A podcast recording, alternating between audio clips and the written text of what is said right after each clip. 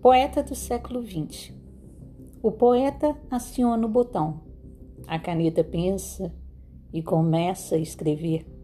O poeta copia e, com medo de pensar, sorri. O riso desaparece. O poeta continua em seu mundo fútil da tecnologia não avançada. A caneta passa seus pensamentos pequenos para o microcomputador. O computador agradece. Enquanto isso, o poeta bebe suco artificial de tangerina.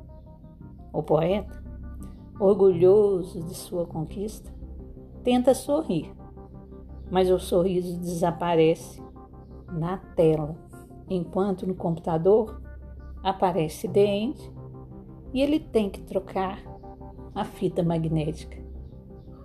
Escrevi este poema quando eu era bem menina, tem muitos anos.